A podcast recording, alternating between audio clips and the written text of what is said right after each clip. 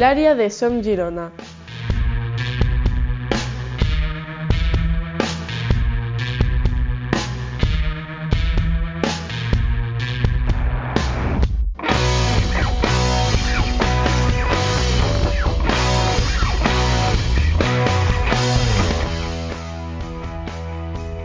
Bienvenidas y bienvenidos una vez más al área de Som Girona. Les habla Mar Plans, aquí presente en otra edición de, del área de Som Girona. Eh, primero de todo, disculpar la ausencia del cofundador de Som Girona, Joel Lozano, que hoy por motivos personales no ha podido asistir en una nueva edición, pero sí que tenemos con nosotros a Miguel Ortega, colaborador de la página web también. Eh, muy buenas, Miguel, ¿cómo estás? Muy buenas. Pues bueno, primero de todo muchas gracias y nada, muy contento de volver por aquí tras un tiempo ausente. Y nada, vamos a ver qué tal va nuestro Girona. Así es, eh, Miguel, hoy intentaremos que el podcast sea cortito, que sea con un contenido de sobre todo de la actualidad de lo que sucedió primero de todo ayer en el partido en que enfrentó al Girona en la primera eliminatoria de Copa del Rey frente al, al, al Gimnástica Segoviana, equipo de, de Segunda División B que, disputó ayer frente al conjunto de Francisco. Un partido en el que destacó la actuación de, Nahuel Bustos, que marcó eh, dos goles y que fue, digamos, el MVP del, del partido, con también la destacar la, la entrada de, en el terreno de juego de, y el debut de jugadores como Arnau, que debutaron con el primer equipo, y bueno, tratar un poquito lo que fue el, partido de ayer. Eh, ¿Cómo viste sobre todo el, el, tema de que hasta ese momento a Nahuel Bustos le, le había costado eh, entrar en dinámica del equipo, marcar goles? y ayer se estrenó con la camiseta rojiblanca con, con estos dos goles que permitieron el, el avance de, a la siguiente ronda del equipo dirigido por Francisco. ¿Cómo, ¿Cómo, crees que puede afectar a esto al jugador ex de Tallares? Bueno, a ver, yo entiendo que, bueno, desde el punto de vista futbolístico, ya que, bueno, yo también juego a fútbol y en el momento que, que te puedes cambiar de equipo, entiendo que necesitas cierto tiempo de, adaptación.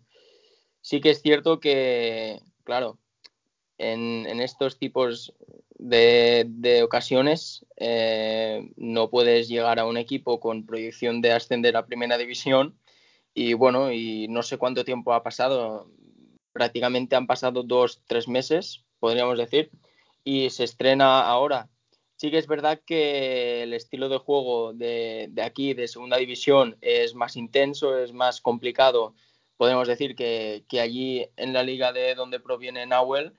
Pero bueno, siempre hay que darle un voto de confianza. Yo me subí a su barco y sigo, sigo subido. Y tras lo de ayer, el resumen que hemos podido ver, son dos goles que, que a priori pueden parecer fáciles, pero hay que estar ahí para anotarlos. Sí, al final yo también pienso que Nahuel es un delantero que debe, digamos, coger confianza. También tenemos, tenemos que tener en cuenta eso de que había estado muchísimos meses sin, poder jugar en ningún minuto y que llegó, digamos, en una forma física, digamos, peor que el resto de, de sus compañeros y que tuvo un tiempo también de adaptación a la segunda división, que es muy distinta a de la que venía él. Y bueno, veremos a partir de ahora cómo avanza el jugador ex de Talleres y también veremos cómo avanza el Girona, que esta misma mañana se han hecho se ha hecho el sorteo eh, de la siguiente ronda de la Copa del Rey en el que el Girona ha sido emparejado con, el Lugo, equipo también de Segunda División A, que conocemos bien de, ya hemos disputado, digamos, esta temporada un partido frente a ellos en el que terminó con victoria del equipo eh, gallego por 0 a 3, eh, con una expulsión también, si no me equivoco, marcados por esa expulsión, pero digamos, las sensaciones que debe transmitir el equipo en, Copa del Rey, ¿cuáles son? Es decir, ¿hasta dónde debe llegar eh, Francisco con las alineaciones? Em, ¿Quién debe jugar? ¿Quién no debe jugar? Miguel, ¿qué, opinas? cuál debe ser el rol de los jugadores en la Copa del Rey. se debe priorizar la liga, se debe, digamos, tampoco no dejar de, lado la Copa del Rey. ¿Cómo ves también esta eliminatoria contra el Lugo? Eh, ¿Qué opinas? Bueno, primero de todo, hablando sobre, el rival, eh, un Lugo que esta temporada está demostrando grandes cosas. Mm, hemos visto que, que bueno, ganó 3 a 0 al Girona, cierto por una expulsión que al fin y al cabo perjudica, pero fueron superiores en todo momento, si recordamos ese partido. Un Lugo que esta temporada yo creo que eh, nadie nos hubiéramos pensado que, podría estar haciendo lo que, hasta ahora ha hecho. Pero lo que me comentabas de, la Copa del Rey, a ver, eh, te voy a ser sincero, yo prefiero que el equipo piense en, liga, piense en, el objetivo que yo creo que todos lo sabemos y a priori es la permanencia, pero ya vemos dónde estamos, con lo cual objetivo tiene que ser mínimo playoff. Pero sí que es verdad que, bueno, estando en Copa del Rey, pues ya lo vimos el, el año que ganamos al Atlético, con lo cual yo creo que no hay que dejarlo de lado. Yo creo que eh, el Girona tiene jugadores suficientes para enfrentar y encarar las dos competiciones. Eh, bueno, tenemos también jugadores de, un filial que están demostrando buen nivel, como son Ramón Tarrats y, Ibrahim Akebe, que parece que se van consolidando en, la convocatoria de, los partidos de Francisco. Y bueno, poco más añadir. Yo muchas ganas de, que llegue ya el 6 de enero y poder ver los primeros partidos, pero creo que va a ser una eliminatoria bastante igualada, aunque el Girona parte de punto a favor que, que disputará en Montilivi, si no recuerdo mal. Exactamente, Miguel. La eliminatoria será en Montilivi, por lo tanto el factor campo lo tendrá a favor el Girona. Eh, como decías, el, Lugo ha sorprendido a todos esta temporada. Sí que es verdad que empezó muy mal y por eso tuvo, me parece que fue el primer equipo de toda segunda división que destituyó a su entrenador. Llegó Nafti y desde que llegó Nafti el equipo ha, tenido un avance espectacular en cuanto a la clasificación en liga, en cuanto a juego eh, y me parece que el primer partido o el segundo que jugó el, Lugo con Nafti en el banquillo fue contra el Girona y, a partir de ahí encadenó una racha de victorias que se vio frenada con, me parece, con el español, que perdió, pero que realmente está demostrando no ser un equipo que a priori se, iba, se estaba hablando de que era de los candidatos a luchar por no descender y tal, y ahora mismo no, yo creo que el puede llegar a más, ser un rival quizá para incluso entrar en playoff. Pero bueno, la temporada es muy larga. Lo que sí está claro que en Copa del Rey es, como yo creo que decías, es una competición que tampoco se debe dejar de lado. Eh, ha dado grandes alegrías al, Girona. Tú recordabas esa eliminatoria frente al Atlético de Madrid, en el que el Girona empató 3 a 3 en el Wanda Metropolitano eliminando a, un todo un Atlético de Madrid cuando estaba aún en primera. Yo creo que es de esas competiciones que gusta al espectador y más con el nuevo formato, yo creo. Y bueno, ver eh, equipos como de primera división en, tu campo y a, pesar de no tener el aliciente de la afición, obviamente, pero puede ser entretenido y si realmente el equipo se ve que se ve capaz de llegar a, digamos, a eliminatorias a, ya más adelante, como por ejemplo hizo la temporada pasada el Mirandés que llegó hasta semifinales, pues puede ser una, inyección también de moral para la liga, si, se consigue eso. Y, bueno, veremos lo que pasa, lo que sucede el 6 de enero, pero de momento yo creo que la eliminatoria está muy igualada entre los dos equipos. Y bueno, trataremos ahora también un poquito lo que se viene este fin de semana para el Girona. Bueno, el lunes eh, juega eh, este Tenerife Girona en el en el Eliodoro López eh, el Eliodoro Rodríguez López en el que el Girona visita un Tenerife en horas bajas que ahora mismo está prácticamente en zona de descenso llega con digamos muy malas sensaciones el equipo canario ¿Cómo ves al Girona? Tiene la obligación de ganar, de sumar los tres puntos, un empate sería positivo y un poco las sensaciones que te deja tras el, último empate con el Rayo Vallecano en el que si se ganaba se entraba a playoff. ¿Qué crees que sucederá en el partido del lunes? Pues eh, frente al partido del Rayo del lunes pasado, tengo poco a comentar porque no lo pude ver. Eh, he visto el resumen y sí que he visto un Juan Carlos que está demostrando que el año pasado lo valoramos, pero poco más. Eh, vi un Rayo que, que tuvo sus ocasiones y perdonó. Y vi a un Girona que con un punto yo creo que tras las circunstancias lo pudo dar por bueno. Eh, frente al partido contra el Tenerife, bueno, eh, a priori yo creo que el conjunto rojiblanco se va a llevar los tres puntos, ¿no? Eh, o al menos eso es mi, mi, punto de vista y también lo que me gustaría que pasase. Ahora mismo cada partido es una final, ¿no? Podríamos decir que a la mínima que pierdas te vas a desenganchar de zonas de playoff y dejarse escapar tres puntos frente a un rival que a priori es fácil, como puede ser el Tenerife, no por porque sea fácil, sino porque lo pillas en horas bajas, como tú has comentado.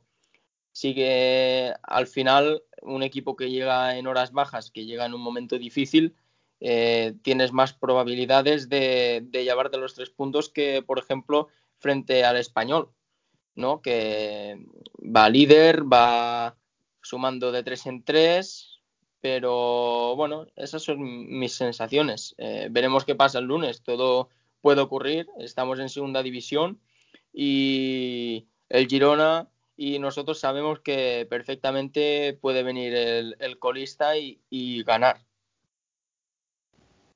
Así es, así es, así sucede por ejemplo con el partido contra el Alcorcón, en el que el Girona pues partía como favorito y por ejemplo suma una derrota, que también el Alcorcón está en zona de descenso y en ese momento era el, último clasificado. Y el Tenerife no, deja de ser un equipo que, em, a lo que respeta a mí personalmente, era un, conjunto que, por el que apostaba mucho a principios de temporada, pero que realmente no está dando la, talla. Terminó muy bien la temporada pasada y yo creo que se reforzó bien. También inyectó una gran cantidad de dinero por la venta de Luis Milla al Granada y que a mí me parecía que tenía un equipo como para luchar, sí, por lo menos por entrar a, los playoffs y que realmente de momento no, ha demostrado lo, que se esperaba de él. Así que tampoco preveo un partido realmente fácil para el conjunto de Francisco, pero yo también creo que el Girona parte como favorito por el hecho también de que el Girona, no sé si estarás de acuerdo conmigo, Miguel, esta temporada está jugando no sé si con menos presión o, mejor, vaya, eh, fuera de casa que en casa. Está sacando unos muy buenos resultados, cosa que la temporada anterior no se vio.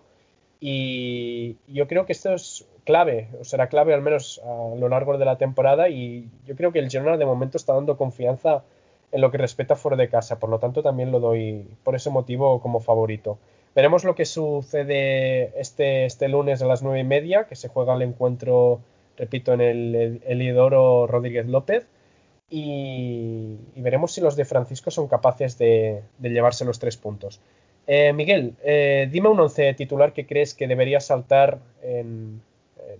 a domicilio este, este lunes para enfrentarse contra el Tenerife, teniendo en cuenta que ciertos jugadores llevan una carga de minutos bastante importante, como puede ser Santiago Bueno, que también disputó eh, no sé si fue sustituido, pero salió como titular frente al Gimnástica Segoviana.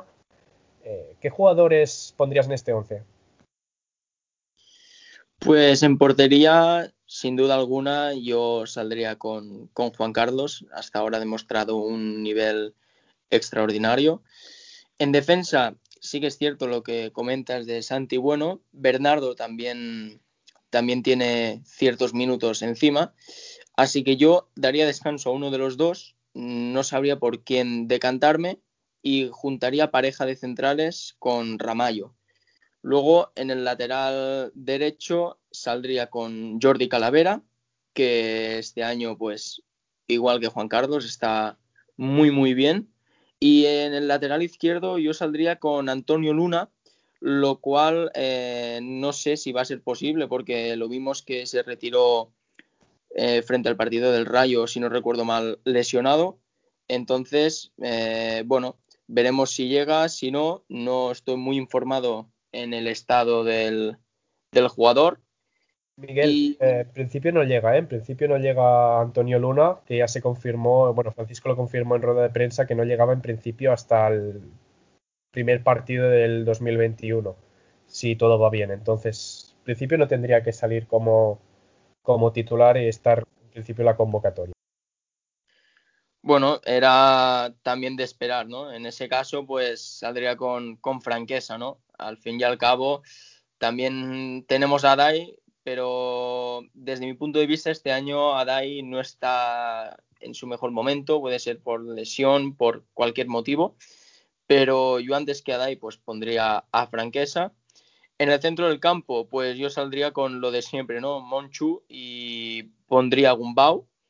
Y bueno, ya dependiendo del sistema, porque no tenemos un sistema fijo de usarlo cada partido, pero sí que es verdad que yo dejaría un poco más adelantado a, a Samu Saiz y, luego ya eh, tendríamos en, punta claramente a, a Cristian Stuani que bueno, desde su vuelta pues todo podríamos decir que ha ido un poco mejor, ¿no?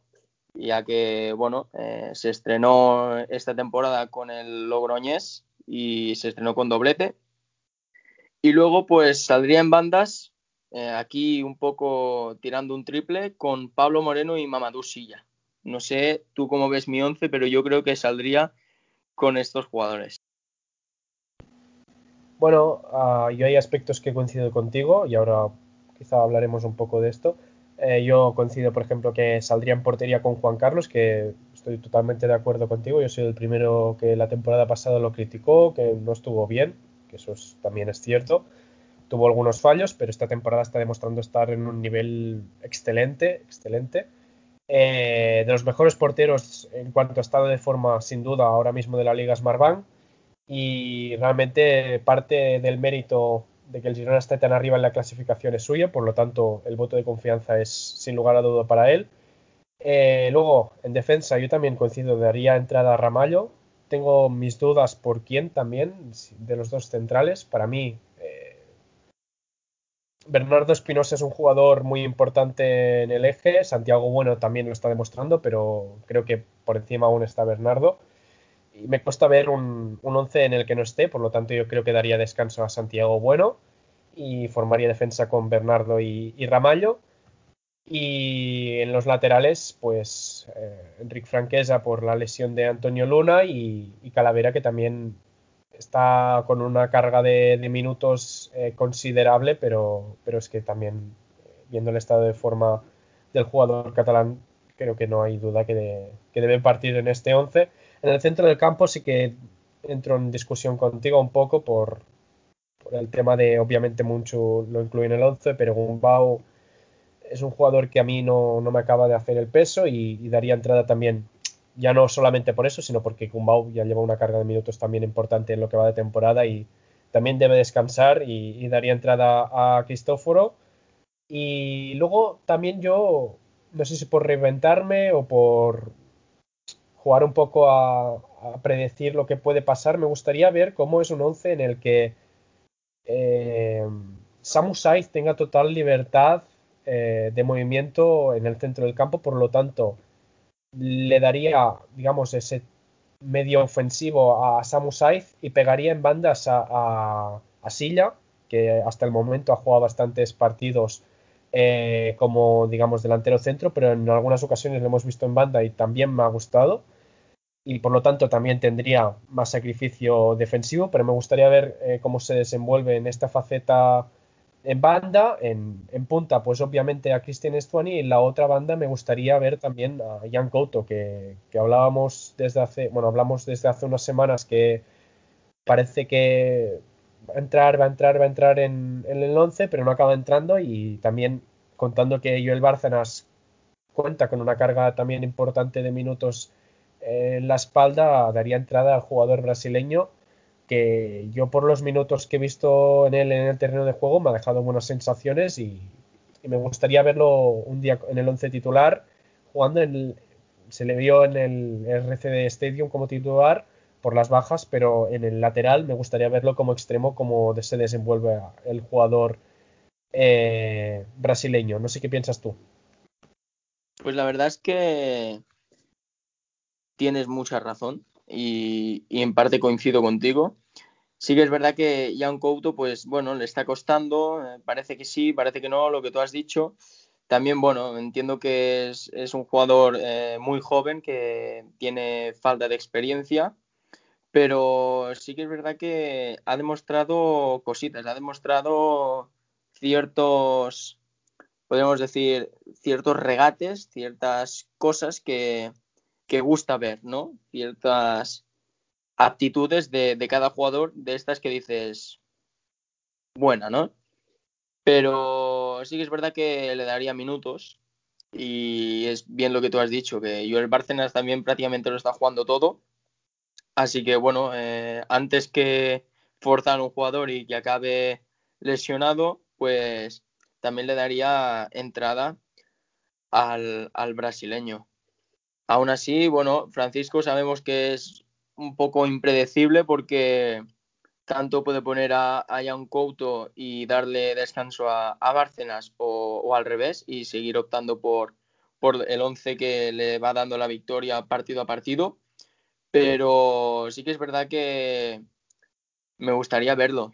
Eh, se está contando poco con él y, bueno, también sería bueno para el jugador, para que fuese sintiéndose importante y, pueda pues demostrar aún más de lo que ha demostrado hasta ahora que, seguro que, puede hacerlo. Totalmente, Francisco es un poco impredecible en cuanto al 11 que saca cada partido. Sí que es verdad que estas últimas dos semanas ha sacado el mismo 11, pero ahora por tema también de lesiones, de carga de minutos de jugadores, yo creo que va a hacer algún cambio. Veremos si este cambio es Joel Bárcenas, si es Ramallo, si es eh, Gumbau, quién entra, quién sale. Lo veremos a partir del lunes, una hora antes del partido, y veremos cómo sucede, digamos, cómo acaba, con qué resultado termina este Tenerife-Girona. Y bueno, tendremos la semana que viene, el jueves que viene, otra entrega en principio del área de Som Girona, quizá jueves, viernes, por el hecho de que estamos en festividad y también estamos en familia y quizá eh, lo tendremos que hablar un poquito entre todos, pero de bien seguro que tendremos otra entrega del área de Son Girona y bueno, despedirte eh, antes de todo, Miguel, muchísimas gracias por tu participación en el área de Son Girona y esperemos que volvamos muy pronto con, con otra nueva edición. Muchas gracias, Miguel. De nada, Marc, a ti un placer un día más. Ya te digo, después de la ausencia siempre es agradable volver y, comentar un poco, ya no solo el Girona, ya no solo el equipo que te gusta, sino comentar un poquito de fútbol. Y nada, esperemos que, el lunes nos llevemos los tres puntos y podamos acabar el año, pues bien, debido a clasificación, ¿no? Esperemos que sea así, que el Girona acabe el año en séptima como mínimo posición y, luchando por los playoffs. Yo creo que este tiene que ser el objetivo del equipo. Pero bueno, despedimos aquí el, podcast del área de Som Girona. Muchas gracias, Miguel, otra vez. Nos vemos muy pronto. Muchas gracias a todos.